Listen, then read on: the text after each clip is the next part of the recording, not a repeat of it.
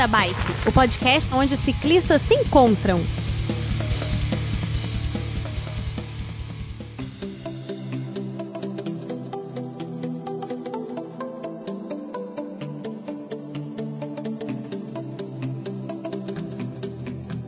Fala galera, queridos ouvintes do Beco da Bike, boa noite para vocês. Aqui é o Werther de Vila Velha Espírito Santo e para esse episódio a gente tem um, algumas surpresas. Representando o Beco da Bike, a gente tem o Fio. Opa, wala wala, uhul. Que mais? Qual falca tá aí, pessoal? Não, só isso mesmo por enquanto. Fio, por que, que você tá aqui, Fio? Dá, dá notícia pra galera. Então, eu, eu sinto muito para vocês que estão me ouvindo agora, mas eu faço parte do Beco da Bike agora, então vocês não escutarão mais a minha voz aqui, infelizmente para vocês. Mas eu Olha... juro que eu vou tentar me comportar aqui. Olha só, o Fio ele entrou como um colaborador aqui no Beco da Bike. Seja bem-vindo aí a, a, essa loucura, Fio. Bom, é, como convidados para essa pauta, a gente tem o Jonathan Babo. Tudo bom, Babo? Opa, tudo perfeito. Terceira vez, hein, cara? Terceira? Terceira. Terceira no beco. Terceira Aí. vez no beco, isso. isso. E pra gente continuar o bate-papo de hoje, a gente tem um ouvinte, amigo, integrante do beco, ele sugeriu esse assunto há bastante tempo com a gente, de Minas Gerais, mas aqui em Vila Velha também, o Renato Rocha. Tudo bom, Renato? Tudo bem. Vila Velha não, eu moro em Vitória, mas... Ah, é verdade. Estamos tudo perto. Ó a treta, ó a treta. Mas você tá aqui em Terras Capixabas, né? De passagem, só fazendo minha faculdade. Tá bom, depois eu vou voltar para Minas, não é isso? Não, acho que não. tá bom. tá certo. Mas, Renato, é, é a tua primeira participação aqui no Beco. É, como de costume, né? Os convidados eles falam aqui um pouquinho, se apresentam, falam qual o teu envolvimento com a bicicleta, que tipo de bicicleta que você tem. É, então se apresenta um pouquinho para os nossos ouvintes aí e fala como é que você caiu aqui dentro do beco hoje. Bom, então, uh, eu sou Renato, morador de das montanhas, os Alpes de Minas Gerais. Minha bicicleta hoje é uma mountain bike, 1x9, mountain bike cross country mesmo, rabo duro. SRAM é melhor que Shimano. Já começa Ih, por aí. olha a treta, já pra começou, começar hein? a treta. Já começa por aí. Já? Já. E, cara, eu caí no beco, a gente foi num encontro aqui de podcast do Pocá e conheci o Vert, esse viking aí. Começamos a conversar e rolou um clima e ele me convidou. E aqui estou Gente eu. Gente do céu. Eu sou muito dado, cara. Eu convido todo mundo para fazer não, tudo. Não, Pablo é o outro. Como assim? Eu, eu, falei que eu sou muito dado, não falei ah, que eu sou muito tá, dado. Acho que foi o problema da conexão. Olha, que mente isso? poluída. Já me jogando na Mas... roda. Mas galera, olha só, juntamos esse time de peso hoje para a gente poder conversar, é, bater um papo aí sobre grupos de, de mountain bike, grupos de BTT. Não grupos de pedal, mas grupos, como é que a gente pode definir isso aí pra galera? A relação de marchas, talvez. Vamos falar sobre as relações, as relações de marcha, os componentes de bicicleta, né? Os grupos de, de BTT atuais. Transmissão.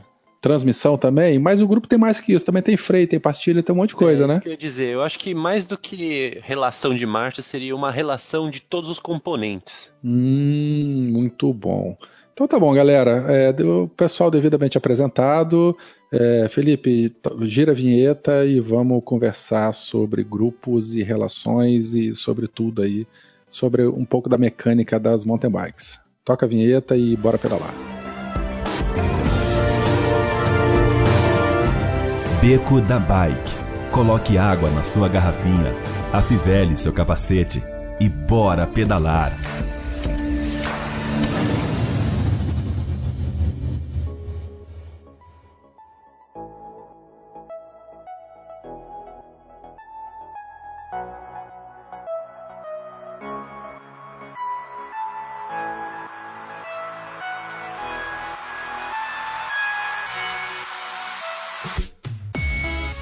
Então, gente, voltamos aqui, a equipe devidamente apresentada. Nesse episódio, nós vamos nos concentrar então nos grupos atuais da Shimano, né, essa grande fabricante aí de, de componentes de bicicletas.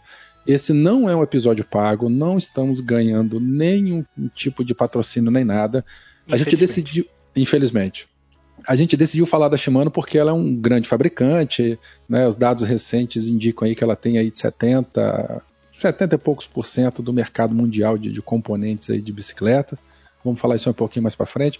A maioria das pessoas, não todas, né, que começam aí no, no mountain bike, é, compram bicicletas com componentes Shimano. dependendo da bicicleta, um componente mais básico ou um componente um pouco mais avançado. Nem sempre foram essas mesmas linhas que a gente encontra hoje em dia, né? Então nós vamos conversar um pouco, comparar, falar um pouco da história da, do, do, do, dos câmbios, como é que eles surgiram e comparar os diferentes modelos, é, se concentrando nessa linha aí da Shimano e mais para frente a gente acaba falando de outros fabricantes. A Shimano não é única, né? A SRAM também ela, ela é um, um grande fabricante. A Microshift, que é relativamente recente, uma de Taiwan, se eu não me engano. Campagnolo, que também é um grande. É um, é um fabricante tradicional né, de componentes, embora seja mais voltado para speed mas hoje o, foco principal vai ser a Shimano. E para começar essa história toda, né, para a gente poder entender como é que surgiram, como é que foi o desenvolvimento aí da, da, desses componentes e principalmente do câmbio, né, que é o que uma, uma, uma peça, né, ou um, é, um componente, estou falando muito componente, que chama atenção muito na, nas, na, nas BTTs, nas mountain bikes, bicicletas de todo terreno. É, Fio, você podia comentar um pouquinho e começar a falar para gente, hein? Então, Verta, como a gente já comentou no episódio de história da bicicleta e também de novo no episódio de fixas, as bicicletas inicialmente não tinham marchas. O primeiro sistema de transmissão foi manual, que inclusive é o sistema que eu uso na minha fixa, hein?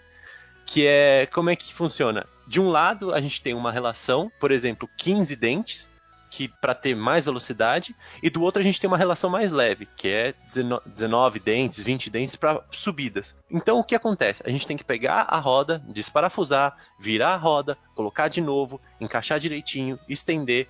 Tudo isso leva muito tempo e muita energia gasta. E só tinha duas opções, né? Exatamente. Mas isso no começo do século XX muda quando o descarrilhador é inventado. Descarrilhador é o nome do sistema de transmissão que usamos até hoje, que ele faz com que a corrente mude de uma roda dentada para outra, apenas com o mexer de uma alavanca, ou, como a gente chama, trocar de marcha.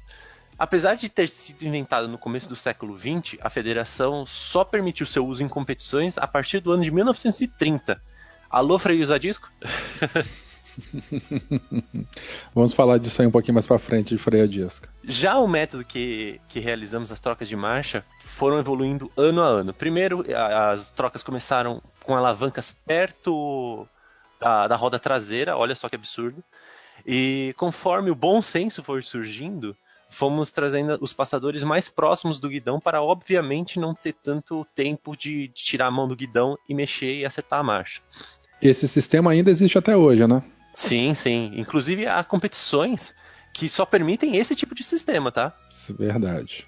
Bom, e somente no ano de 1989 foi quando a Shimano criou os STIs, que, que é a sigla para Shimano Total Integration, que, que são sistemas de, integrados entre freios e passadores que garantem mais segurança. Afinal de contas, a gente não precisa ficar tirando a mão do guidão ou do freio para fazer a troca de marcha.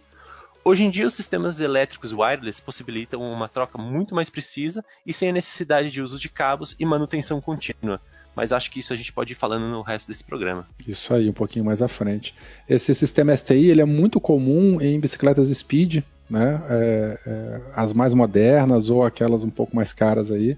E como o Phil comentou, dá um conforto muito grande para quem está pedalando, porque a gente fica o tempo todo com a mão na manete, você tem que tirar a mão lá do, do guidão, trazer ela aqui para trás para passar a marcha, depois subir novamente para apertar o freio e tal. Então tudo funciona com duas alavancas ali que a gente consegue trabalhar na ponta dos dedos. Mas, é, enfim, o, o cast de hoje não é sobre speed, é sobre componentes da, de mountain bike ou de BTT. E falando em componentes, então, né?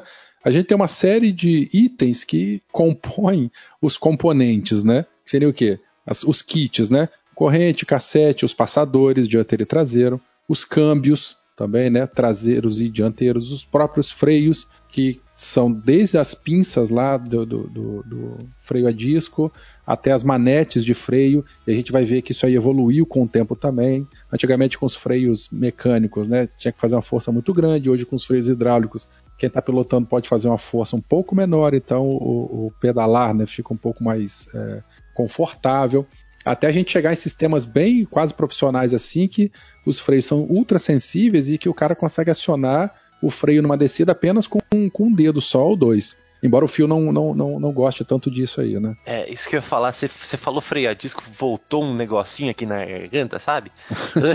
Nossa, coisa ruim. Ai, mimimizento. É, mas a gente também ainda tem, né, dos itens que compõem os, os, os, o grupo né, das bicicletas, o pé de vela e as coroas, tá? Mas hoje a gente vai focar principalmente em passadores, manetes, cassetes e no conjunto coroa e pé de vela. Assim, eu só queria adicionar uma coisa aqui para os ouvintes ficarem bem atentos a uma informação e terem isso na cabeça enquanto foi dada a explicação. Foram se reduzindo o tamanho e o número de coroas e a velocidade foi só aumentando nas provas. Fiquem atentos a isso. Por quê? Adianta já alguma coisinha?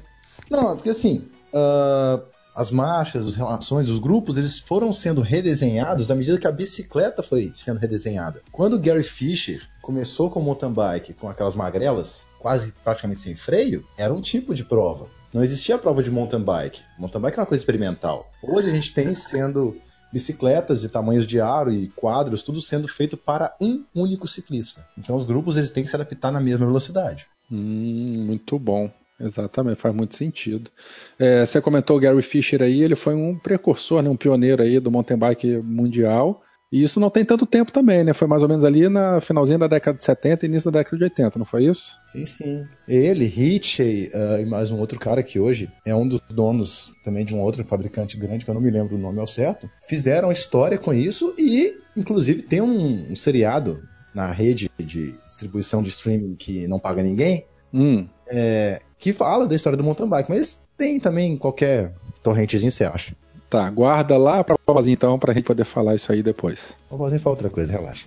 Tá bom, você pode falar isso aí também. Fala mais de uma coisa. Bom, galera, a gente conseguiu aqui, o, o Danilo, outro colega nosso aqui, outro, outro colaborador do Beco também, ele conseguiu uma análise de mercado do Credit Suisse é, que fala sobre o mercado de mountain bike, né? E com foco principalmente nesse fabricante que nós vamos falar é uma coisa muito interessante, né? Que o mercado de mountain bikes ou BTTs ele corresponde aí a 55% do volume mundial, seguido então pelas bicicletas de estrada, as roads, 30%, e as outras bicicletas de cidade, né? Urbanas com 15%. Então a gente vê que essa fatia de mountain bike ela é muito grande, tá? E dentro é, esse é um mercado, né? Que ele movimenta em torno de 3,5 bilhões de dólares anuais. Esses dados são de 2014, mas enfim, tem muito dinheiro envolvida. É, e dentro desse, desses 3,5 bilhões de dólares anuais de, de, movimentos, né, de movimentação, perdão, é, passadores e, e, câmbios correspondem, passadores, câmbios, freios, né, correspondem aí a, sei lá, 35, a, chegando até quase 40%. É, Para vocês verem então a importância que tem esse, esse assunto. E de toda essa movimentação que existe aí, como a gente já comentou, a Shimano ela representa aí 70% do, da movimentação de, de valores, né, desses 3,5 bilhões de anos. Por isso que a gente achou importante falar um pouco sobre isso aí, apesar dela não ser a única, né? Calma aí, calma aí. 3,5 bilhões de anos? Pô, 3,5 bilhões de dólares por ano. Que que é isso, gente? Não, bilhão, bilhões de dólares por ano. Pra você ver como uma bicicleta é antiga, né? Para, gente. Me deixa, por favor.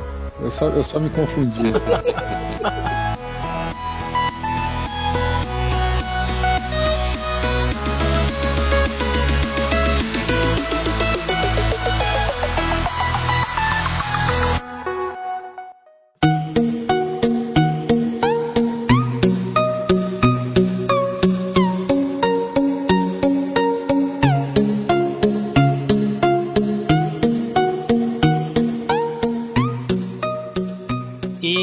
1921, década de 20, né, é, eles, com apenas 26 anos, o Shozaburo, eu não consegui até hoje gravar o nome desse cara. Na verdade, eu li, li, li, reli, até tentei decorar para falar aqui, mas não dava não. É o Sr. Shimano, cara. Senhor Shimano, obrigado. Seu Shimano, melhor, Então, né? aquele japonês lá do Sr. Shimano, a grande sacada dele, na verdade, com as bicicletas que já existiam, foi criar, ou inventar, talvez a palavra mais adequada, Desenvolver, a roda né? livre. Desenvolver, melhor ainda. A roda livre. Foi ele, foi a partir daí que, que a roda livre da bicicleta se popularizou. Pra quem não sabe, tá ouvindo aqui até esse episódio e ainda não sacou o que é uma roda livre, é, é quando aquelas bicicletas tipo A Calói Cecil Poti, que não tem marcha, e quando você para de pedalar, a bicicleta continua andando? É, bicicleta simples, né? Sem câmbio e, e sem coroa, sem cassete. Pé de boi. Pé de boi, exatamente. Pé de boi é um termo que eu não conhecia, não. Ah, cara, a gente usa para carro seco, né? Apesar da Shimano começar em 1921, ela logo na sequência, logo na sequência não, na década de 50, né, o que era Shimano Iron Works, ela passou a se chamar apenas como Shimano mesmo. E nessa década de 50 é quem começou de fato a fabricação de, dos câmbios para bicicleta. Até então ela fabricava bicicletas e, e bicicletas de, de roda livre.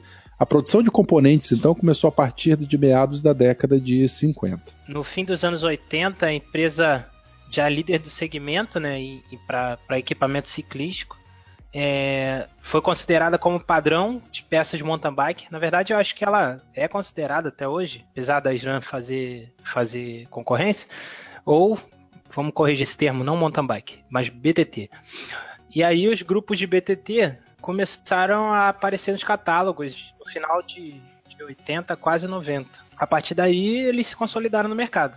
E aí, em 84, eles lançaram um sistema que indexava as marchas, chamado Shimano SIS, que até pesquisar para essa pauta eu não sabia o que significava esse SIS, que com, com, é onde acontece a sincronização dos trocadores de câmbio e do câmbio em si. Ah, em 90, eles lançaram o Shimano Pedaling Dynamics, que é o SPD, né, o sistema de pedal de encaixe que se prende nas sapatilhas e tênis especiais que é o famoso clipe, né? Pra vocês verem aí como é que é recente o, o clipe na, Mais novo que nas eu. bicicletas, né? Sabe o que eu acho legal, Werther? Fala. É, a gente fala que é o pedal clip, né? Só que o nome daquele tipo de pedal é clipless.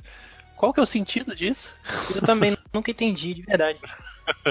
Pois é, boa pergunta. Porque assim, gente, na verdade, o pedal clipless, ele foi baseado nos pedais de esqui, que eles usam exatamente o mesmo sistema, só que em escala maior. Ué, mas por que clipless? Se ele Seria clipa. sem clipe. É, seria sem clipe. Seria sem o clipe, por exemplo, ahn, seria aquela fivelinha do firmapé. Ah, ah, tá, tá, tá. Ah, esse clipless é a fivela do firmapé, daquela, daquela tirinha que, que prende? Sim. Ah, Hum. todo mundo explodindo aqui a cabeça ao mesmo tempo. Mind blowing agora. O Renato, você sabe o que, que é esse CIS aí, esse Shimano CIS aí? Sabe explicar ele um pouquinho? Ah, o que acontece? Os passadores antigos, Campanholo e outras marcas mais antigas que a Shimano, você tinha que sentir a marcha. Então você ia puxando o cabo e não tinha a mola de tensão atrás. Sabe aquela mola que o pessoal fala, não, a mola é mais dura agora, que é mais preciso, que dá a precisão do câmbio? Hoje é a mola. Isso no câmbio? Ah, isso no câmbio, né? Não no passador. No câmbio traseiro, no dianteiro não tem tanto, a mola fica no, no passador. Mas no câmbio traseiro, aquela mola que dá atenção pro, pro braço dele, aquilo é o sistema integrado. Ué, mas como é que a marcha voltava antes? Então. Então, você ia sentindo, você ia soltando o cabo. A mola ela não tinha essa trava. Ah, tá, o tá. sistema de integração está dentro do passador. Que ele, ele limita a movimentação da mola. Muito bom. Esse sistema então continua até hoje também, né? Sim, e é adotado por outras marcas, mas com outros nomes.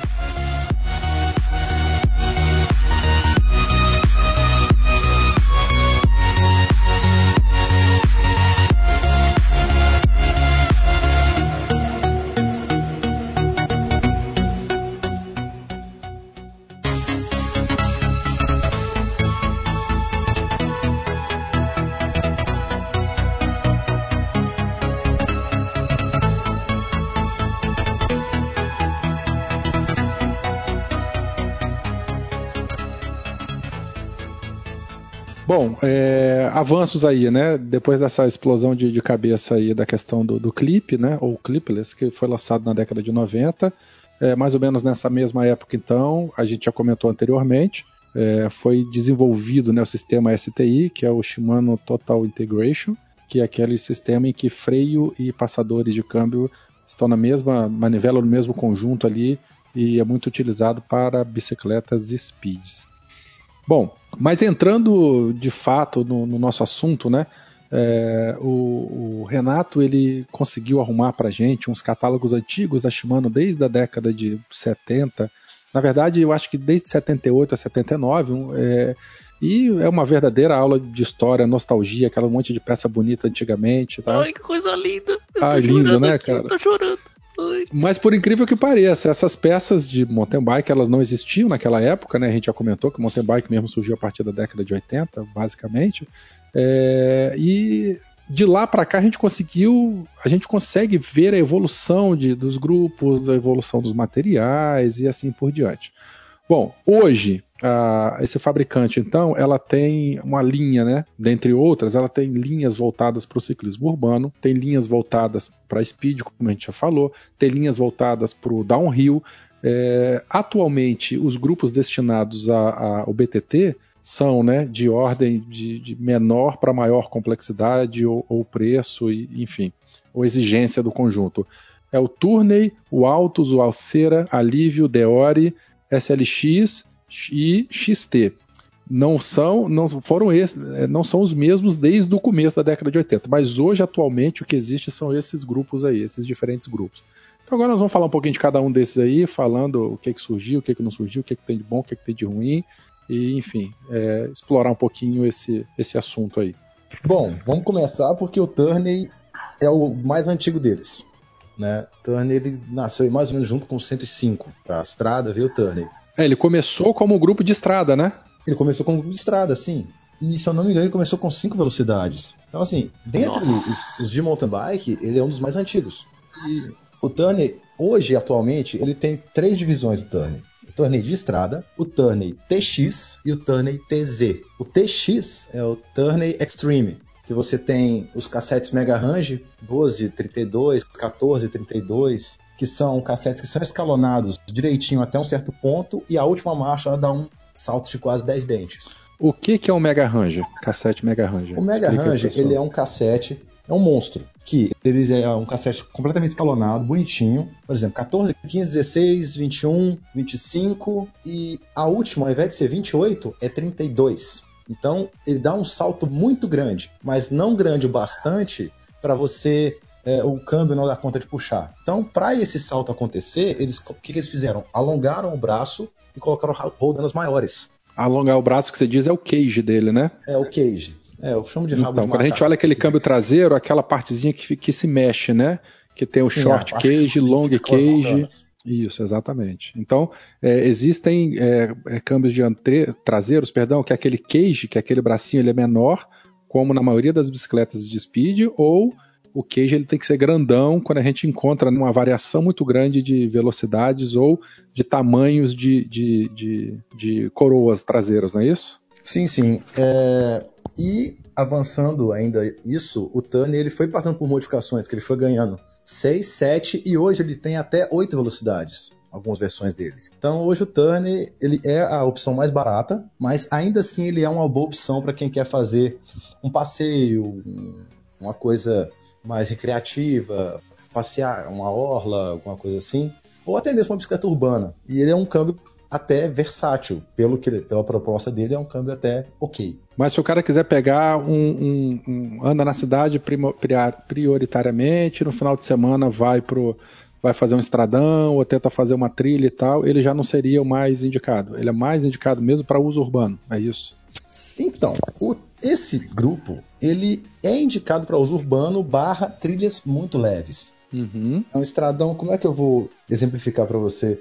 Quem não é aqui da região não conhece a Universidade Federal de Espírito Santo, mas é aquilo ali, é aquele paralelepípedo ali, no máximo. Então, passou disso, começou a bater muito, a mola dele não tem muita tensão. Então, uh, o cage dele fica muito solto, bate muito. E pela corrente dele ser mais grossa, ser um material um pouco mais rústico, robusto, né, que seja, é, vai machucar mais o seu câmbio, vai machucar o seu cassete, pode amassar dente. Opa, que isso? Vai machucar o quê? Cassete. Ah, ufa, entendi outra coisa. Não, não, que isso, rapaz. Dependendo, vai, pode machucar, porque uma corrente estourar na sua mão ou o câmbio travar, você sabe muito bem onde você vai bater vai pro chão, né? A Lincoln Turney, ela tem um grupo inteiro ou ela é só passador traseiro e dianteiro ou só o traseiro? Ele tem a linha completa, inclusive com os freios, que Olha. vão o freio V-brake, o caliper de speed e o, e, o disco mecânico. Caliper melhor freio, já falei, pronto. Mas é mesmo. Eu prefiro os V-Brake. Caliper é o, é, o, é o freio de pastilha, né? Aquela, Não, aquela o pinça. caliper é o de speed, de speed, ferradura. Bom, ok. Mas vamos pensar o seguinte: aí o cara ele vai comprar bicicleta, mas ele quer fazer um uso misto aí, ele quer andar na cidade, mas ele quer também fazer um pouquinho de, de, de, de trilha eventual no final de semana e tal. É, apesar do Tourney ele ser mais barato, mas né, pelo que a gente viu aí, ele não suporta tanta vibração de terreno assim. E em estradão que mais tem é terreno. Então já teria que pular para um outro um pouco mais complexo, não é isso? E mais caro. Sim, vai da profundidade do seu bolso. Vamos pular para o próximo. A Sera e Autos, para mim, não tem diferença um do outro. Ué, mas por que, que eles vendem diferente então? Cara, então, o que muda basicamente é preço. Por quê? Um, algumas tecnologias. Como é que eu vou explicar isso? O, o senhor Shimano, eu não sei como ele faz isso, mas ele lança uma tecnologia lá na ponta, lá no XTR. Essa tecnologia, depois de um tempo, ela vai descendo para os outros. Ah, eles vão vai aproveitando a tecnologia nos inferiores, entre aspas. É, vamos dizer assim, o Acera 2017 era o Alívio 2018. Ao contrário, não? É, contrário. Volta. É, eu falei ao contrário porque eu comentei isso até lá no grupo no Telegram, que eu usava o grupo inteiro Alívio. E aí meu, os parafusos de regulagem do, do câmbio traseiro espanaram e aí eu fui trocar. Quando eu fui ver isso, uh, ela me ofereceu, eu fui pegar um alívio, só que 2000 e, sei lá, um tempo atrás, o anterior, que tava com preço melhor. Aí ela falou: ah, pega esse Acera, que é mais recente e tal, perere, perere. e a diferença de preço era nenhuma, assim, bem, bem próximo. Aí eu fui na, na, na ideia da menina, que, é, que eu já, já, já comprava peça lá nessa loja já tinha um tempo. Só que quando eu trouxe e instalei, cara, eu passei raiva pra caramba, porque não é a mesma coisa. Meu alívio anterior é melhor do que esse Acera novo que eu tô usando. E aí eu comentei isso lá no grupo e o pessoal me falou esse negócio de que tem essa diferença aí de que o alívio antigo é melhor do que o Acera novo, etc e tal. Conta de material, talvez. Eu já vi, a gente não vai falar de Deore agora, né? Mas eu já vi assim, grupo, sei lá, o Alívio 2017 era igual o Deore 2015. Né? Pô, e aí tá bom pessoal, pra caramba, né? Tá bom pra caramba, né? Então, assim, um grupo menor, mas com a tecnologia de um que é maior, só que com preço um pouco mais reduzido, um pouco mais acessível. Mas a gente vai falar desses grupos um pouquinho mais para frente. É, Renato, você comentou que o Altos e o Acera para você não tem diferença nenhuma. É, mas o que, que a gente pode dizer desses dois grupos aí? Então, esses dois grupos, eles são basicamente assim, eles são os irmãos mais novos do alívio. Por quê? Uh, para começar, a, a, diferença estrutural deles são câmbios mais bem feitos, um, com alívio de peso maior, as roldanas não são tão uh, grosseiras, cortes, cortes, grosseiros, são coisas um pouco mais rebuscadas, refinadas.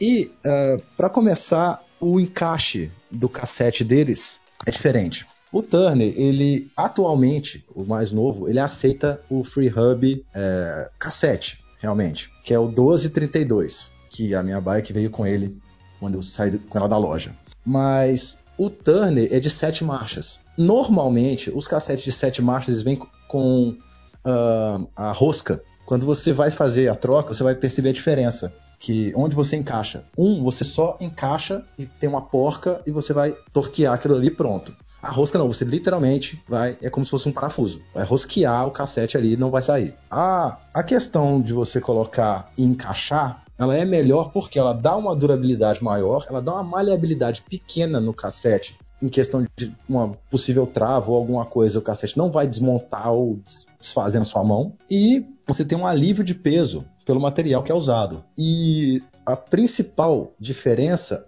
é que você consegue colocar cogs cada vez menores. É uma coisa que isso foi evolução ao longo de toda o mountain bike e o próprio road bike. Uh, os cogs foram ficando cada vez menores. Então, Renato, o que, que são os COGs? Os COGs são as coroinhas. Cada coroa que você tem ali é um COG. Sabe aquele negócio dos dois anos atrás que começou aquele negócio de colocar o super COG, que você tira um e coloca outro e ganha uma velocidade, não sei o que lá, de subida? Não, o fio pedala é... de fixa, ele não vai saber que é isso, não. É, isso. É, Mas o eu sei é cada uma daquelas coroinhas que fica atrás no, no cassete. Mas aqui, é só quando elas estão separadas individualmente, porque a minha, é, quando eu comprei, ela veio com uma parte dele já encaixada e a outra parte solta, pra só colocar, é, encaixar. Geralmente os menores são soltos, né? Os maiores são. são... Depende, Agarrados. depende do grupo. Por exemplo, o Turner é uma coisa inteiriça. Até o Deore, mais ou menos, é uma coisa inteira. O cassete é uma peça única. Dá pra você desmontar, mas você tem que tirar os rebites dele. Mas então, assim, hoje você tem relações de 36-11, onde ah, as relações de marchas e dentes elas produzem velocidades muito maiores, fazendo muito menos força. Então, a principal diferença do Acera e, e Altos é que eles já são ah, com capacidade de dentes ma- maior e capacidade de marcha maior. As- eles começam com oito marchas, Começa. Ah, tá, perdão. Oito, oito, o cassete com oito velocidades, né?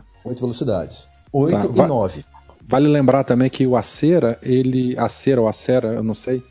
Ele também já permite freio hidráulico, né? Porque até então o Turney é, ele pode ter freio é, de pastilha, freio a disco, perdão, ou o V-brake e tal. O Altus ele já vem com, com o freio a disco mais freio mecânico e, e o Acera ele já aceita o freio hidráulico, o que deixa a frenagem um pouco mais eficiente. Fala.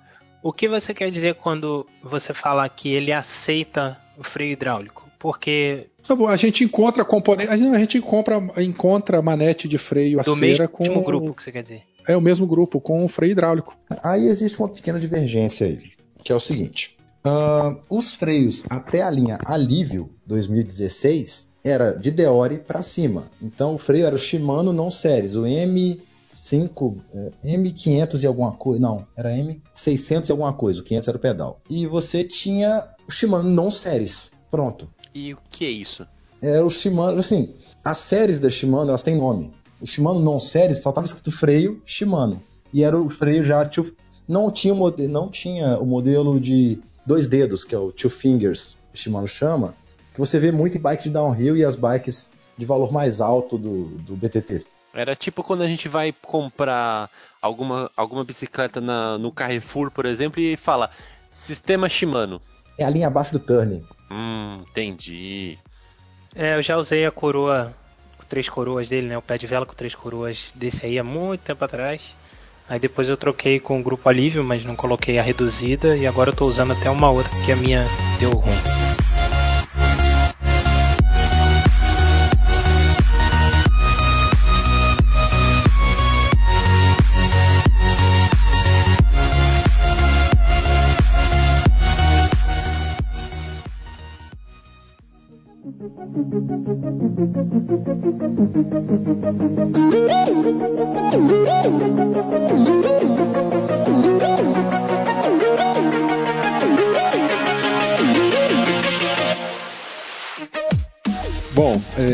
Passando então, Altos e Acera, é, eles já são indicados então para quem quer fazer um, um mountain bike, não um BTT casual. Mas acima disso, então a gente já começou a falar que a gente tem um alívio, né? O que que muda, o que que tem de diferente no alívio atual para esses outros dois grupos, três grupos anteriores aí que a gente já começou a comentar? Alívio é quando você tá subindo aquela serra assim e fica... É, e fica aliviado, Aí exatamente. você, putz, tô com aquela cãibra, você para, sente um alívio. Ai, que piada sem graça. É, pode ser também. Eu Mas acho que seria melhor se tivesse ido no banheiro, mas tudo bem. Dá uma aliviada no banheiro. É né? uma boa, cara. Mas assim, o alívio ele começou com oito velocidades e ele foi migrando para nove. Ah, a primeira modificação drástica do, do alívio foi o cassete dele que mudou de 11,32, que a coroa menor era 11 e a maior 32, para 11,34. E ele ganhou os componentes do seu irmão mais velho, Deore. Nisso, ele ganhou um segundo upgrade em 2016, mais ou menos, que foi o cassete 1136. E no mesmo ano ele ainda ganhou um outro upgrade que era É, desculpa, quando que você falou que surgiu esse 1136? 1136, ele, o, o Alívio ganhou esse negócio em 2016 mais ou menos. Mas o cassete já existe mais tempo. É, eu quando entrei no mountain bike, eu entrei com alívio 1132 e o meu primeiro upgrade que eu fiz foi esse 1136. Eu comecei a pedalar, eu acho que em 2010 ou 2011, alguma coisa assim. Então eu usava três, é, é, é, 27 velocidades, né? É, Era 1132 com três coroas na frente. Aí eu Uh, cacetão. fui diminuindo, cacetão. Oi. Eu fiquei muito tempo com esse setup e recentemente, coisa de um ano e meio, dois anos no máximo, eu, eu mudei, mas eu falo quando chegar a vez dele. Fala aí, Renato. Tá. É, o, esse upgrade que eu falo é porque agora a linha Alívio tá vindo com isso. Não é mais uma coisa que você opta por ela. Ele vem 1136 acabou. E ele ganhou dois upgrades entre 2016 e 2017, que foi a redução das- da coroa tripla, que vinha 48, 36, 26, 44, 32, 22 ou 42, 34, 24. Agora ele vem 40, 30, 22. Mas é muito reduzido, hein? Aí que tá. Com a cadência mais alta, você não sente tanto a- as trocas de marcha, porque o cassete 1136 para 9 velocidades, ele é um cassete muito pouco escalonado. Escalonado que você diz é o linear, né? As, as diferentes é, é, coroas traseiras lá, eles não são tão lineares assim. Não, não. O, o escalonamento do cassete, eu tô falando o seguinte. Imagina um cassete tenha 11 velocidades. E ele vai de 11 até 22 dentes. Ele praticamente está subindo de um em um. Uhum. É mais suave então, né?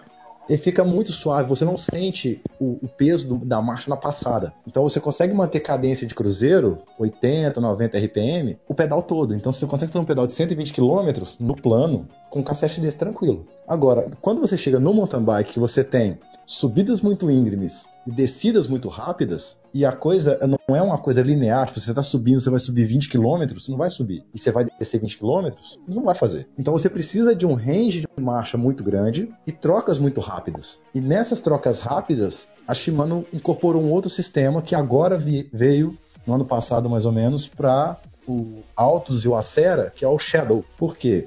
Antigamente, uh, os cages do, do passado traseiro, eles eram grossos e desalinhados. Eles tinham uma leve torção para manter a corrente alinhada. O que, que eles fizeram? Uh, isso é um pouco mais complicado de explicar em áudio. Mas eles fizeram o, o passador acompanhar a linha do cassete. Quando você coloca o cassete na sua frente, Eu, eu, eu tava aqui só esperando É. o momento.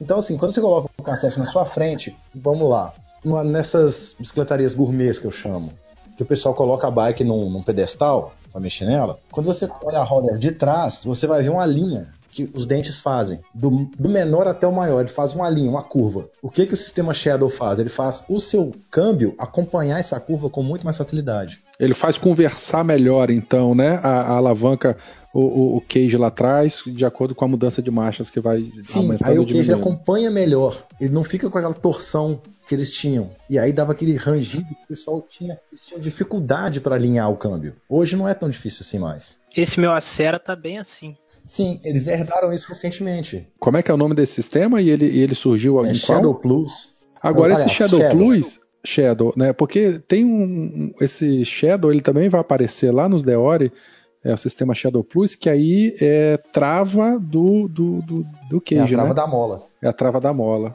para poder vibrar um pouco menos, né? Não é uma trava, é, justamente. Você vai deixar ela vibrando menos e numa descida mais técnica, você não vai ter o risco da corrente pular. Por exemplo, E sair a do corrente seu... ficar batendo também lá no, no, no tubo de baixo ali, arranhando Hum, tudo também. chainstay, Chainstay. exatamente. Chainstay, mais ou menos isso. É, a gente vai falar disso aqui um pouquinho mais para frente. Algum outro interessante, alguma outra coisa interessante para falar do sistema livre? O sistema Alívio recentemente, ele ganhou ah, o freio hidráulico dele. Como assim o dele? É, o freio hidráulico Alívio, Antes ele usava qual? não séries. Ah, Genérico, então. É, o de Carrefour. Sim, sim. o de Carrefour que custava quase o seu rim. Exato. Mas era de Carrefour. É, esse tema é meio forte, mas tá bom. É eu, é eu tenho um carinho muito grande com esse freio, porque foi o primeiro que eu usei hidráulico. Bom, o... além dele ter esse freio da série, né, alívio, a gente comentou mais cedo que ele vem com opção também de duas ou três coroas na frente, né, no pé de vela. É, os passadores, e tem uma coisa interessante nos passadores também, que às vezes o cara tem é, uma pé de vela de três, ele quer di- diminuir um. Né? Ne- é, com esse modelo novo de alívio, tem uma chavinha debaixo do passador assim do câmbio que a gente escolhe também se ele vai trabalhar com dois ou com três. Antigamente, quando não tinha essa opção de, de, de, de chaveamento, né, para poder limitar a ação do câmbio dianteiro, tinha que trocar o passador. Hoje não, a gente consegue ter um passador que a gente pode dizer se ele vai trabalhar com dois ou com três e não precisa de regulagem nada. A gente só faz uma, uma chave, um chaveamento ali com um botãozinho ali na mão. É, Você ia falar alguma coisa? É, colocando aqueles parafusos de high e low do, do câmbio dianteiro, não adianta? Não sei.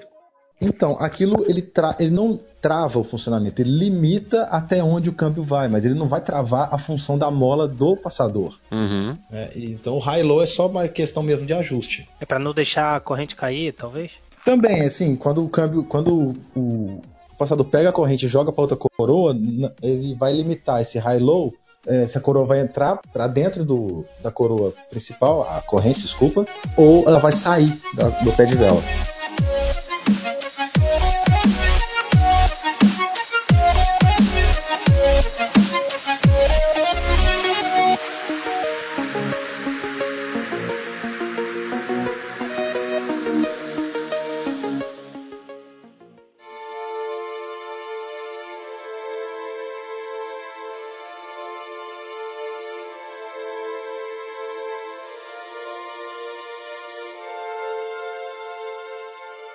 Fala galera, aqui é o Werther para mais uma leitura de e-mails e comentários que não terá nem e-mails, apenas alguns comentários. É, infelizmente, é com grande pesar no coração que novamente é, aqui no Beco da Bike a gente tem que anunciar é, o falecimento, assassinato de mais ciclistas aqui no Brasil. Hoje é segunda-feira, dia 23 de outubro, e recentemente, especificamente na sexta-feira, na noite de sexta-feira, dois jovens de 17 anos foram atropelados por um carro na Avenida Nossa Senhora do Sabará, na zona sul de São Paulo. Os rapazes estavam na mesma bicicleta quando foram atingidos por um carro, um Fiat Punto branco. Eram o Vitor Luiz da Silva e o Vitor Manuel Gomes da Silva. Então, como eu já falei, ambos tinham 17 anos. Eles voltavam para casa numa única bicicleta de garupa e quando eles foram atropelados. É, um deles morava a menos de 300 metros do local do acidente. De acordo com a polícia, o assassino Leonardo Actipes é, tem 23 anos. A polícia atuou ele por vários crimes: é, dirigir sem habilitação, homicídio, embriaguez ao volante e fuga e evasão do local do acidente. É, como se Bom, enfim, tudo é muito trágico e para piorar a situação, é, o Vitor, um dos Vitor, né, um dos meninos, é, ele estava no seu primeiro emprego e ele tinha comprado a bicicleta para poder ir trabalhar e estudar. E estava curtindo a primeira bicicleta com um colega, com o melhor amigo dele. Eu, particularmente, estou sem palavras para me expressar nesse momento. E no sábado, né? É, lá em Brasília, o Raul Aragão, Raulzito, 23 anos, outro jovem também. Ele era voluntário da ONG Rodas da Paz. Ele morreu também atropelado. Ele sofreu o atropelamento no sábado e faleceu no domingo. O acidente ocorreu na tarde de sábado, dia 21, na 406-407 Norte. Ele foi socorrido, foi levado para o Hospital de Base de Brasília e não resistiu aos ferimentos motorista do veículo, é, tinha, tem né, 18 anos, prestou socorro à vítima, foi submetido ao bafômetro, mas deu negativo. É, parece que esse motorista ele prestou socorro ao Raulzito, mas enfim, não foi suficiente. O Beco da Bike, óbvio, se solidariza com os amigos familiares desses jovens e, e a nossa forma né, de protesto é falar sobre esse assunto. É, já, se eu não me engano, é o, é o, quarto ou quinto relato de assassinato de ciclistas que a gente comenta desde janeiro, desde quando o beco surgiu. É, e não foram os únicos, né? É, enfim, o, é, a gente sabe que acontece o tempo todo, não só de ciclistas, de pedestres. É, tá foda, viu? Tá, tá muito difícil aguentar essa sociedade carrocrata a cidade não é do carro, a cidade é do cidadão. E o cidadão somos todos nós, o carro inclusive.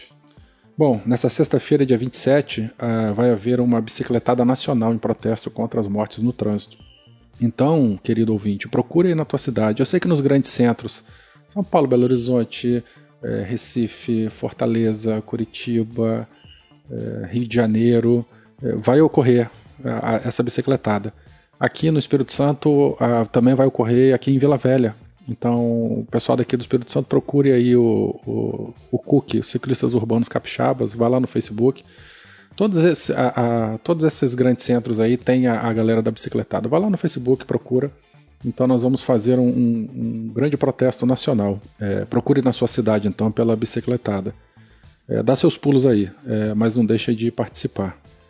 Vale lembrar, gente, é, um era, usava, os, os, meninos usavam bicicleta cargueirinha, sei lá, deve ser uma cargueirinha urbana com garupinha, o, o Raulzito estava numa bike fixa, mas chega dessa separação, não, dá mais. É, o mesmo carro que mata o trabalhador, né, que utiliza a bicicleta como transporte, o estudante que utiliza a bicicleta para tua ida e vinda, a, a pessoa que usa a bicicleta para ir na padaria, é, mas o esportista, o cara que está no asfalto também é atropelado. Né? O, o, carro que mata é o mesmo, é o mesmo, é o mesmo irresponsável, o mesmo babaca que, que não se preocupa com os outros.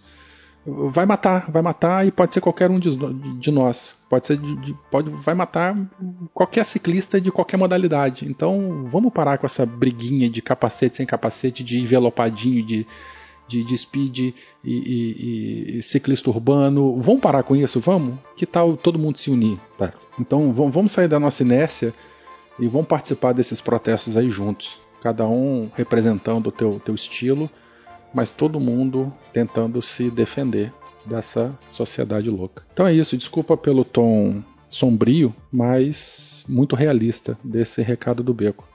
É, aos que mandaram e-mails, mandaram comentários, eu agradeço muito a participação. Um beijo para todo mundo e nos próximos episódios aí a gente coloca a pauta em dia, tá bom, gente?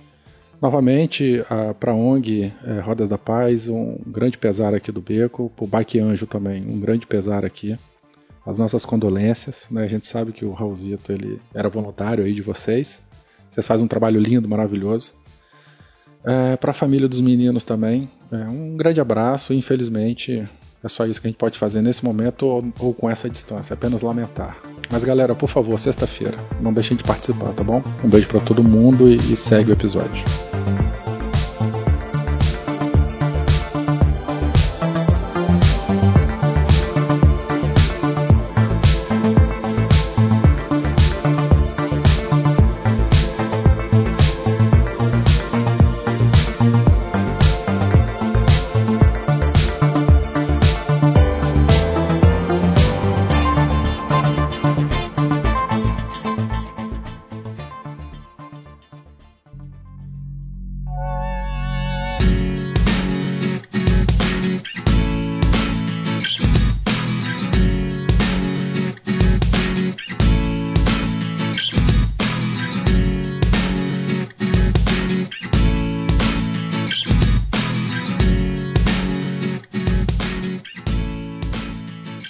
Gente está falando sobre essa questão de, de coroa tripla, coroa dupla, agora a gente está vendo bastante a questão da coroa única, né? E qual que seria a grande vantagem dessa, dessa diferença entre dessas três? Então, a grande vantagem é a questão do escalonamento que eu falei lá atrás. Quando você tem um passo constante, você consegue manter velocidades moderadas, médias, por muito mais tempo, sem ter que alterar muito o passo. O problema da coroa única é porque sempre falta marcha, até 11 velocidades. O cara tem que ter muita confiança na perna, né? Para não, não querer cair na tentação de passar, botar na vovozinha na frente, né? De acordo com a ladeira que ele vai pegar. Eu imagino, porque geralmente a coroa única, ela não é de um tamanho nem médio, eu diria. Ela é sempre bem menorzinha. É menor às vezes até que a vovozinha que a gente está acostumado. É, então, isso me assusta ah, Então subir não é o problema. O problema é pegar, então, num, num retão quando precisar desenvolver velocidade no plano. Essa é a maior limitação, então, da coroa única. Mais ou menos. Ela, assim, é porque a coroa única, ela perde nos dois, nos dois extremos. Vamos lá. Uh, a Isran, ela, come, ela, ela começou com, com essa pouca vergonha de uma coroa só. E o XX1 dela, ela veio com a, com a proposta de você pode mudar as suas coroas. Então você tem desde 28 dentes até 38. Ah, você continua com uma única coroa, mas você muda o diâmetro dela. Você pode mudar se você quiser. De acordo com o terreno que você vai pegar. É, coloca a coroa ali, ou você faz uma prova, por exemplo.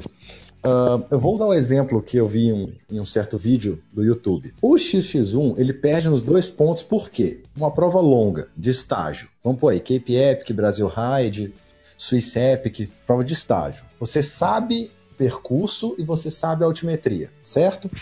Tá. e você, vamos supor que por algum motivo você está no pelotão principal, pelotão de elite. O pelotão de elite bota velocidades acima de 50 km por hora numa mountain bike, no plano. E você tem subidas de mais de 15, 16, 20% e longuíssimas. Subidas de 8 km para cima. Tá, como é que o cara se vira então com, com uma coroa única? Aí que tá. A sacada do XX1 é que você tem um COG de 10, 10 dentes, e o 42 lá, lá na frente, lá, lá em Pô, cima. 42, mano. É. O meu cassete é de 9 e eu uso 40. Tá invertendo as coisas.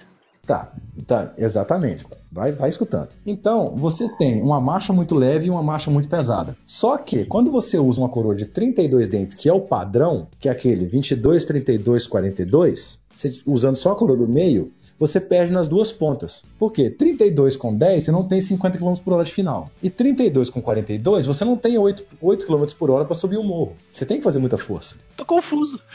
Tô confuso. Por quê, jovem? Assim, então qual que é. Volta a, a perguntar aquela. aquela. Fazer aquela pergunta que eu comecei aqui. Qual que é a vantagem de ter apenas uma coroa? Então, o projeto de uma coroa ele foi pensado pro cross country olímpico. É isso que eu vi aqui. Por quê? No cross country olímpico você tem subida e descida muito rápidas. É um circuito, né, que você planeja direitinho como é que você vai atacar cada parte dele. Sim. Então, você ter uma coroa, duas coroas, três coroas, complica você na hora de passar e você ainda tem o risco de ou a marcha cair ou a marcha não entrar.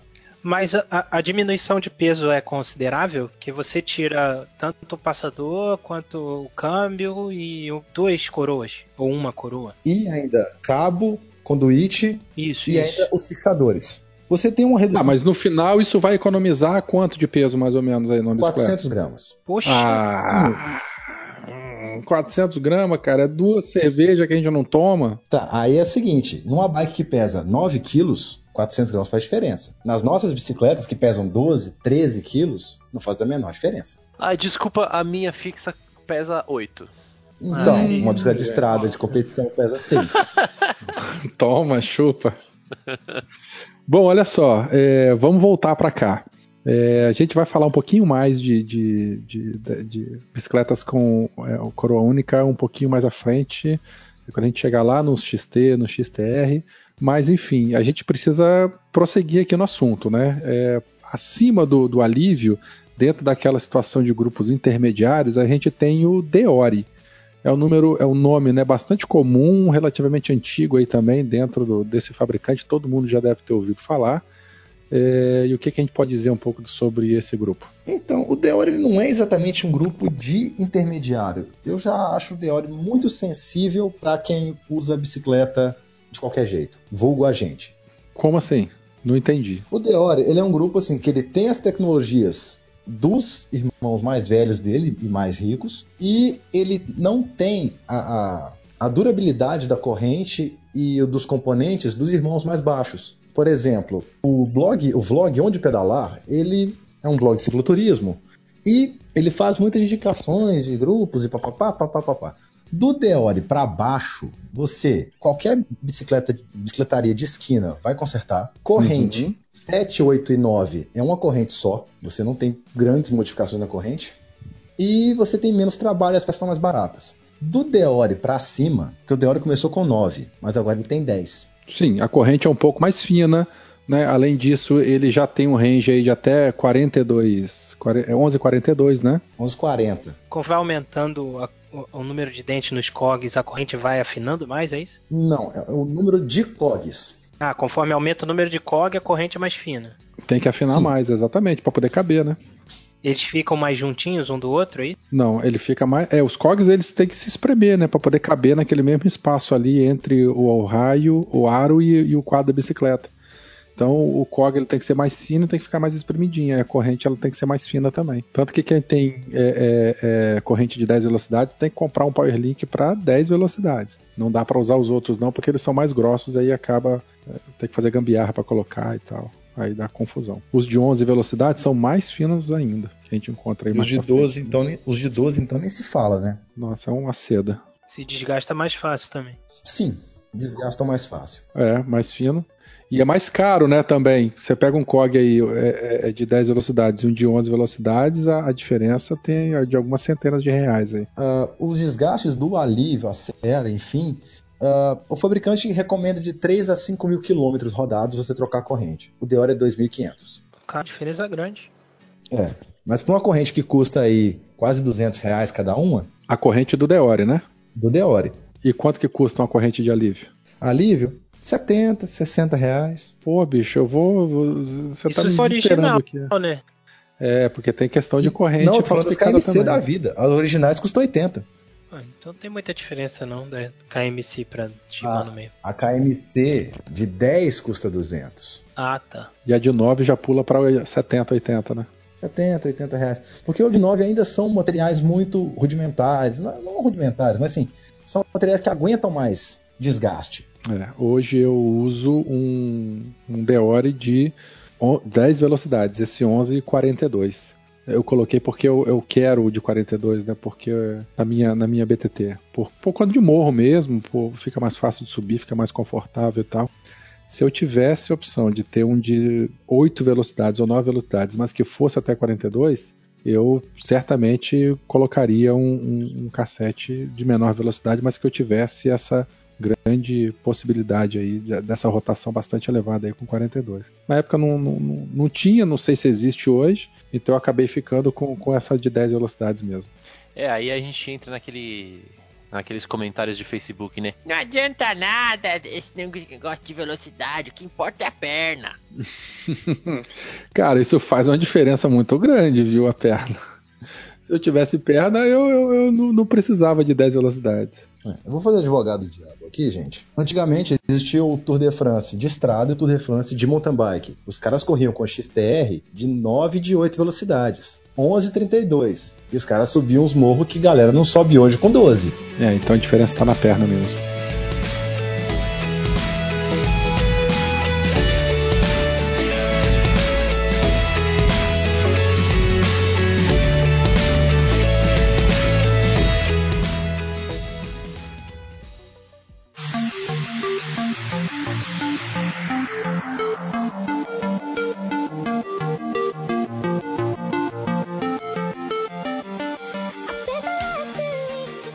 Bom, é, ainda nesse grupo, o, a gente é bastante comum encontrar aí também na nomenclatura Deore XT, DX e LX. É, você sabe explicar aí pra gente um pouquinho da diferença de o que, que é cada um desses aí? LX é Light Extreme. Então, assim, era o Deore super leve.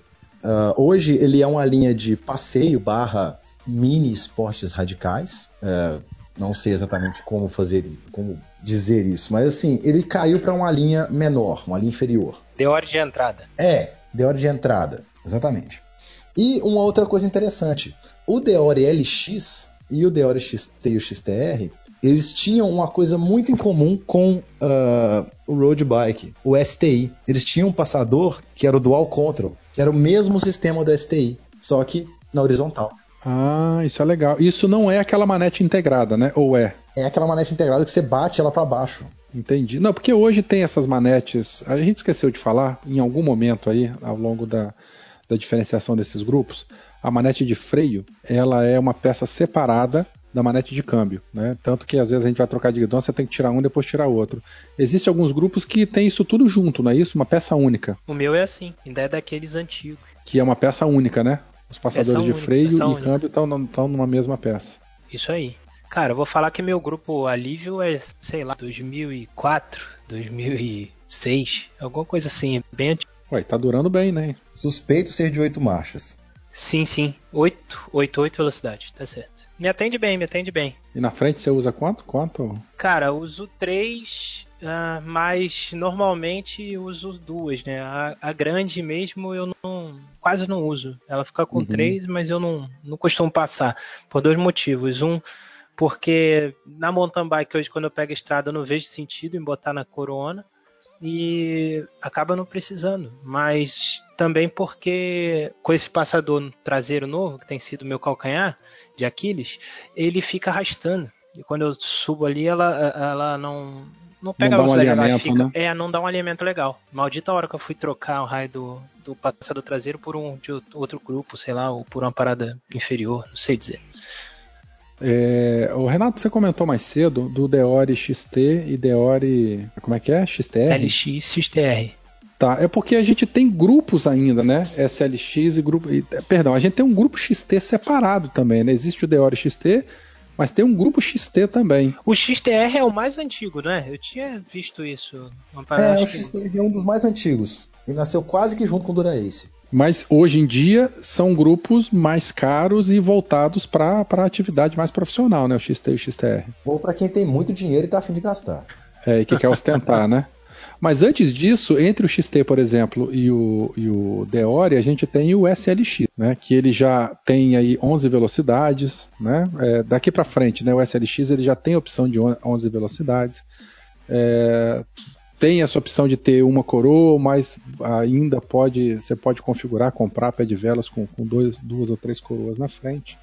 É, mas uma coisa realmente recente aí desse SLX é que ele ainda, algumas versões podem vir com o disco com o sistema de resfriamento de pastilha. né? Esse, esse mecanismo de freio dele, tanto o rotor, né, que é o disco, quanto a própria pinça, eles vêm com aletas assim que dissipam, ajudam o ar circular melhor e ajudam a, a reduzir um pouco o, o calor do sistema. Isso é interessante porque eh, se esse sistema esquentar muito, o óleo pode esquentar. E se o óleo esquentar, ele cria bolha. E dentro desse sistema hidráulico não é legal que tenha bolha, né? Para frenagem ela Você ser diminui a fadiga também das pastilhas, né? Com esse, sim, sim, com esse sistema de resfriamento, sim, né? Elas esquentam menos e aí a durabilidade delas aumenta. Não, eu acho que a eficiência também. Falando em bolha, quem é que já se queimou com freio a disco? Levanta a mão aqui. Ah, sai Quem o quê? daí, fio. sai daí, Mas assim, é, a questão do, do Shimano Ice Tech, ele tecnicamente ele é o seguinte: eles pegaram o disco, cortaram ele no meio, o rotor, e colocaram uma lâmina de alumínio no meio. Então, o alumínio, para ele ganhar e perder calor muito rápido, ele ganha essa, essa dissipabilidade e os dissipadores do rotor, do- da pinça de freio, são literalmente, se você olhar para a pinça, você vai imaginar um dissipador do seu processador de computador. Exatamente igual. São extensões que fazem ah, o material. Elas, elas esquentam junto com a pinça. Só que como elas têm mais contato com o ar e não estão tão presas, o ar entra mais fácil por elas e vai dissipando calor. E isso ajuda no conjunto como um todo. Tenho a ligeira impressão que ninguém sabe o que são dissipadores de calor do computador.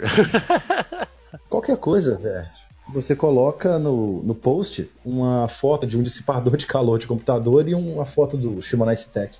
O dissipador de calor de computador é tipo a colmeia? Ele fica, são várias Não, valetinhas. um monte de, de coisinha de É um alumínio. monte de aleta, né, cara? É, É um monte de Palet, aletinha. paletinha do lado, né? é paletinha. Mais ou menos isso. A pinça do. do, do- né, que, que segura, que de- detém as pastilhas lá e pressiona, ela tem, ela tem essas estruturas aí.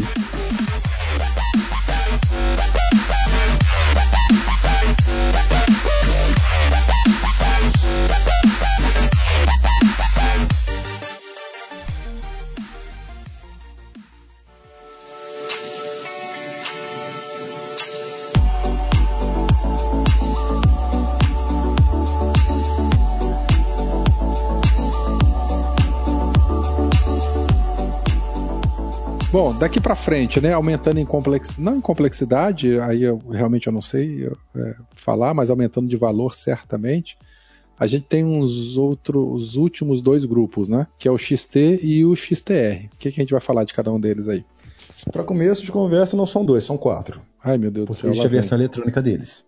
Ah, é verdade, porque você tem a versão manual e a versão eletrônica. O sistema, a partir do SLX, tem um- um- uma coisa que realmente me incomoda. Por quê? Eles disponibilizam uma, duas e três coroas. Você vai em qualquer loja, onde quer que você vá, no Brasil, você não encontra coroa tripla, só por encomenda. Então ele existe e não existe. É, ele existe, mas não está disponível para compra. Mas quem é que vai querer comprar também uma coroa tripla aí, ainda mais num, num grupo mais voltado para competição? Que a gente acabou de ver mesmo que a galera tá abandonando isso. Sim, é, isso é a justificativa do mercado para falar assim, olha, é, o- os estudos, não sei o que lá, mas basicamente é o seguinte: o pessoal tá vendo que os profissionais estão andando com duas e uma coroa, estão empurrando duas e uma coroa. Agora, se eu quero uma, fazer uma viagem e eu tô afim de usar um SLX de 11, eu vou colocar uma coroa tripla. Porque minha bike vai estar com mais de 20 quilos, gente. É o meu caso que eu uso aí 10 velocidades e duas coroinhas. Porque a minha eu carrego bastante peso. Então, assim, é só um pequeno desabafo.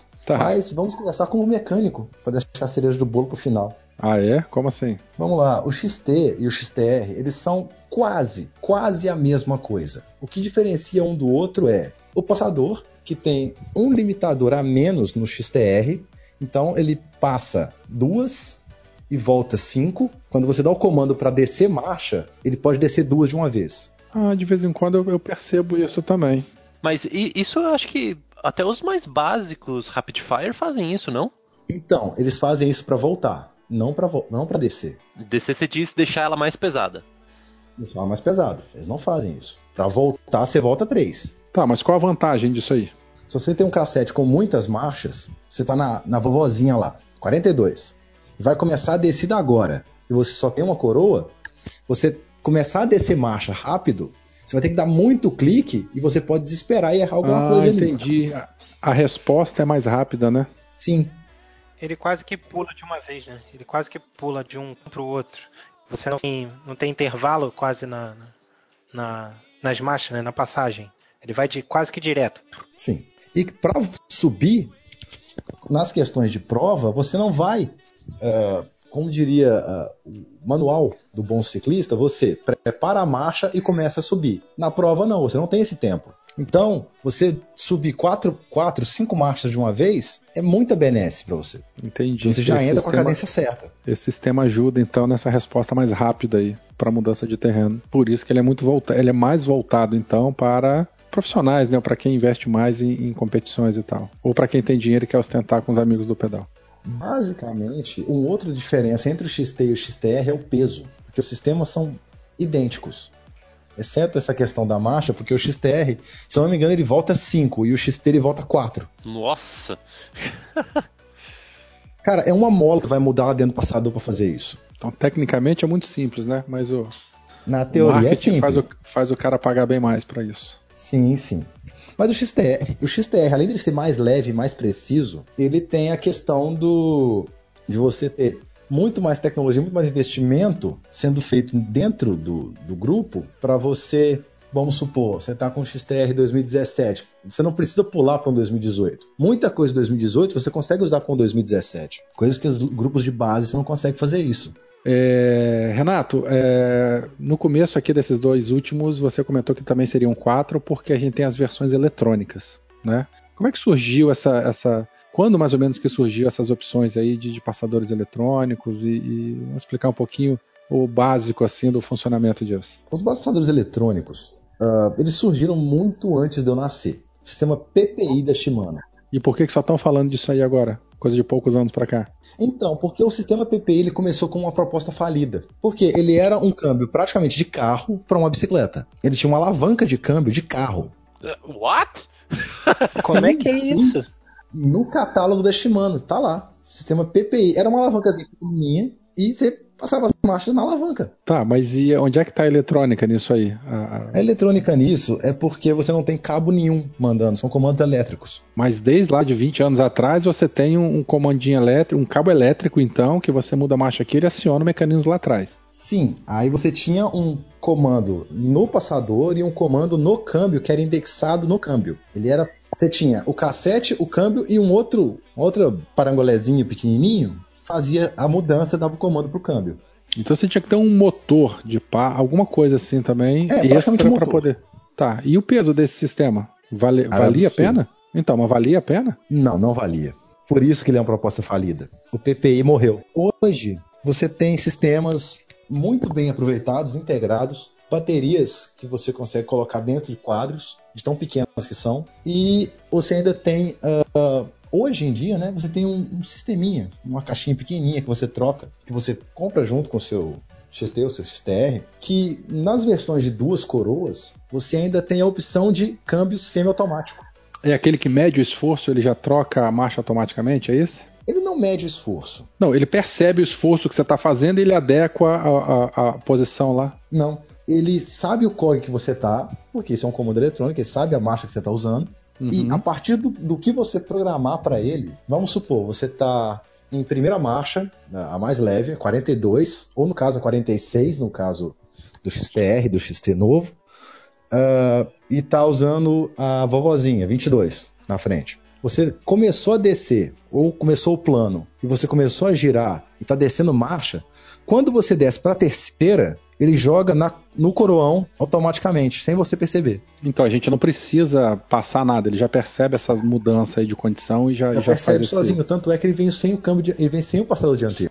Que massa, hein? Maneiro mesmo. E é muito. E é quanto, quantos milhares de dinheiros mais caro que um sistema normal mecânico? Ó, o sistema Esse. normal, com as rodas, ele tá por volta de 12, 13 mil reais. Ah, com as o rodas. grupo inteiro, você diz. O sistema eletrônico é 10 mil só o sistema. Pra quê, né? Isso assim, eu tô chutando por alto. Deixa eu ver o que, que eu posso vender aqui pra. Começa com o seu corpo. É, a hora que se seu corpo tiver acabado, aí você coloca um rim na jogada aí, pode ser que você consiga comprar meio. Tanto é que a Specialized ela usa isso como um marketing para as Epics mais novas. Como assim? Por quê? Já vem e. Porque elas vêm com um XTR eletrônico de duas coroas. E aí eles justificam as duas coroas, ao invés de vir, por exemplo, com o XX1 Eagle de 12 marchas, eles justificam porque você tem, ao invés do- dos 500% de range do, do- de 12 marchas, você tem 503 por causa da sua coroa extra. E aí vai pagar bem mais caro também o preço. Você paga mais caro para ter um computador na bicicleta. Você vai Pois pagar 503 mil a mais. Tá certo, é isso aí. Galera, mais alguma consideração aí? A gente não falou nada de passador dianteiro, né? É porque passador dianteiro, cara, é porque eles não mudam. Só muda a etiqueta, né? Não, e muda a etiqueta e, e a curva dele, que é o tamanho da coroa que você vai usar. Eu demorei um bocado a entender isso aí, sabia? Foi tudo, tudo na, na- empiricamente. A curva que você diz é o comprimento do, do, do passador ali e, a, e- Não, é a curva daquele metal. tem uns que são mais curtinhos e outros que são, são mais compridos. Sim, os mais curtinhos são para coroas menores. E, e o que vai mudar também é se ele é para duas, né? Basicamente Pra se é para duas ou três. Ou três Sim, a mola coroas. dele vai mudar. Então, galera, olha só. Esse foi um bate-papo aí, um resumo. É, colocamos alguns assuntos aqui para quem está começando, ou para quem tem dúvida, ou para quem já conhece bastante e quer, sei lá, às vezes conseguiu pegar alguma coisa nova aqui. É, obviamente que o assunto é muito mais extenso do que isso. Como a gente já comentou no começo do episódio, existem outros fabricantes, outros grupos, outras propostas, né? Mas enfim, é, resolvemos falar sobre isso aqui foi devidamente explicado no começo do nosso episódio. Se vocês tiverem alguma dúvida, reclamação ou quiser xingar alguém, Renato, twitter.com.br Renato não, brincadeira. É, faça seus comentários aí no, no, na, no, no post do episódio. Mas agora está na hora da nossa vovozinha, sessão de dicas e de assuntos relacionados ao pedal. Então, por favor, toca a vinheta e bora para a vovozinha.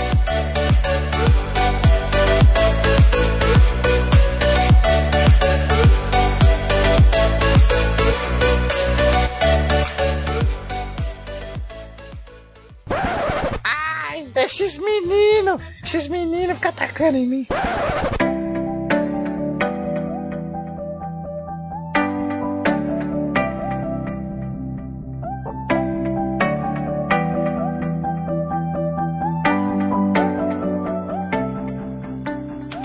Bom, Renato, vamos lá. É uma dica, uma sugestão de qualquer assunto relacionado ao pedal. Vamos lá. É, não- pode ser, mas também não precisa ser relacionado a esse episódio, mas vai lá, fala aí para os nossos ouvintes. Eu gostaria de de- deixar aqui. ah, gente, parem de ficar tretando. Ah, uma coroa melhor, duas coroas, três coroas. Gente, não tem dessa. Não tem dessa. Cada um é uma proposta, cara. Mesmo porque, aí eu, eu vou falar, eu já falei isso várias vezes. O vendedor vai falar o seguinte: essa bicicleta tem 30 velocidades, 3 na frente e 10 atrás. Mas a gente nunca vai usar isso tudo, gente. Esse é papinho de vendedor, a gente nunca usa todas as combinações. Desculpa interromper. Já aproveitando a interrupção, vou interromper também. Gostaria de dizer que quando eu tava para comprar a minha bicicleta de road, eu fui numa loja e aí o E aí eu falei o quanto que eu poderia pagar na bicicleta e tal, e ele virou pra mim e falou assim: Ah, mas com isso aí você não vai conseguir ter uma, uma bicicleta boa, porque você só vai ter oito velocidades, e com oito velocidades você não vai conseguir acompanhar um pelotão. Ai, que Eu-. Oi, Que papinho, cara. Com oito velocidades, eu fiquei em sétimo lugar no Campeonato Mineiro. Pois é. Como assim? Aí. Pois é, pois é. É aí. papinho de vendedor, cara. Então, ouvintes, abram os olhos aí. Renato, mais alguma outra coisa? Você tinha duas dicas pra falar na verdade, né? É, uma, uma dica, é, na verdade, é esse documentário, né? A história do mountain bike. Procure por Gary Fisher, história do mountain bike, Netflix e manda ver. E assim, é uma história muito interessante. Eu acho que não tem em português, mas deve ter algumas legendas aí do pessoal que gosta de legendar. E uma outra dica que eu quero. Não é bem uma dica, mas assim, um esclarecimento. O pessoal perguntou pra mim como é que era a questão de 12 velocidades e tal, tal, tal. E, cara, 12 velocidades, pra mim, superou 2 por 11 há muito tempo. Por quê?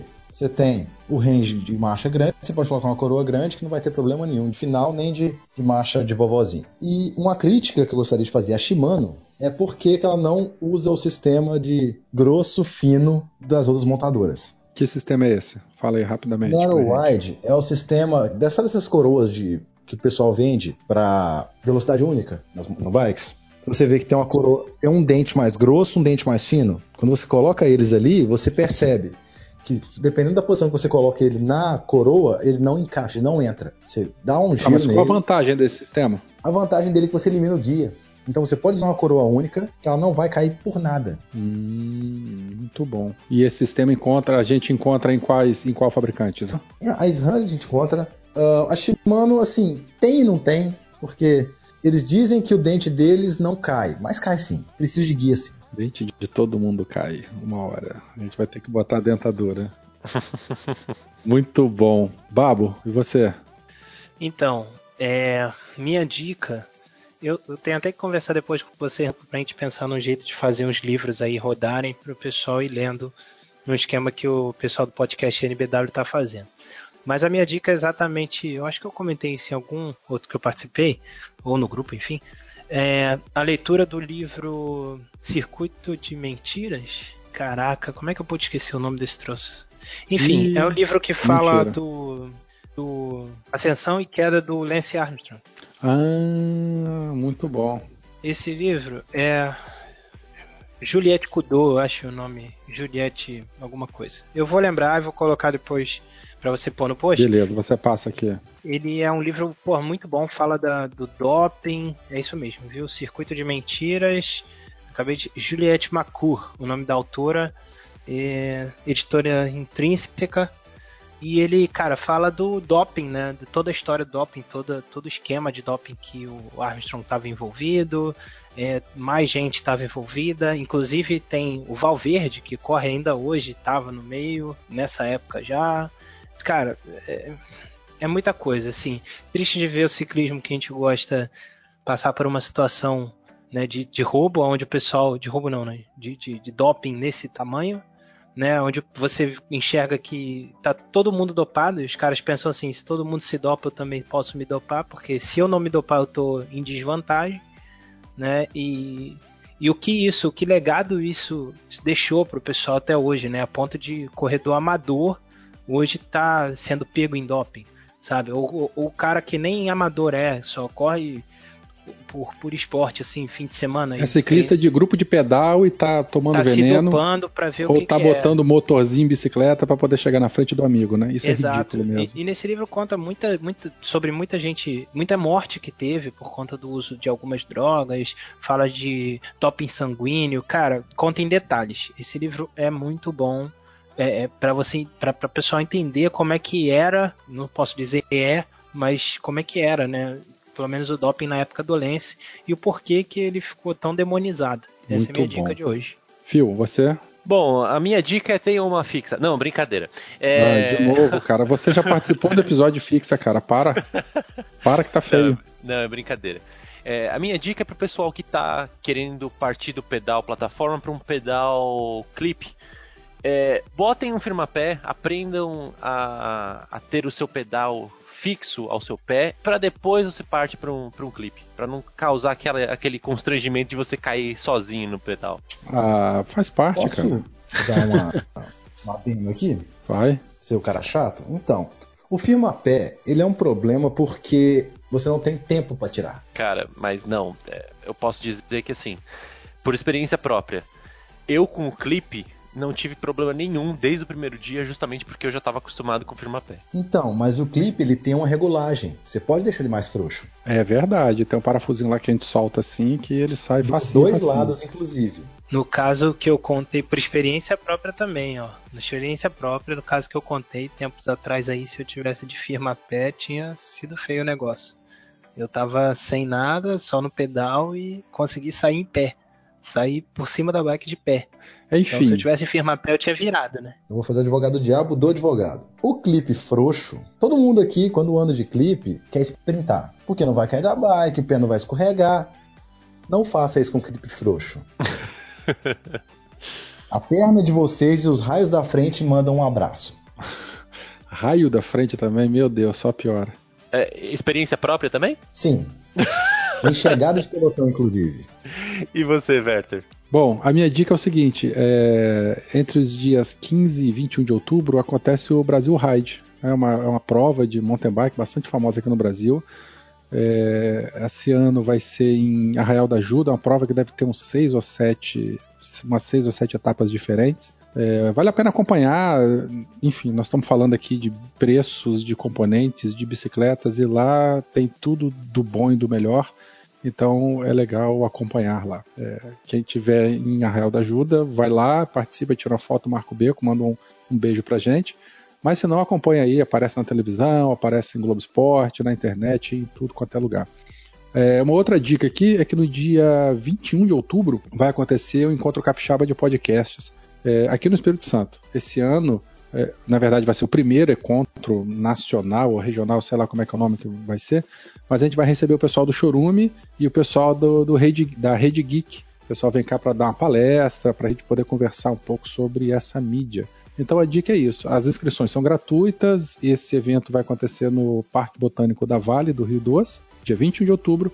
É, é, gratuito, mas tem que se inscrever. Então, quem é aqui do Espírito Santo, vai lá, vamos conversar com a gente e vem conhecer outros podcasts aí do Brasil. Galerinha, terminamos então? Temos um programa? Temos um programa. Beleza, então.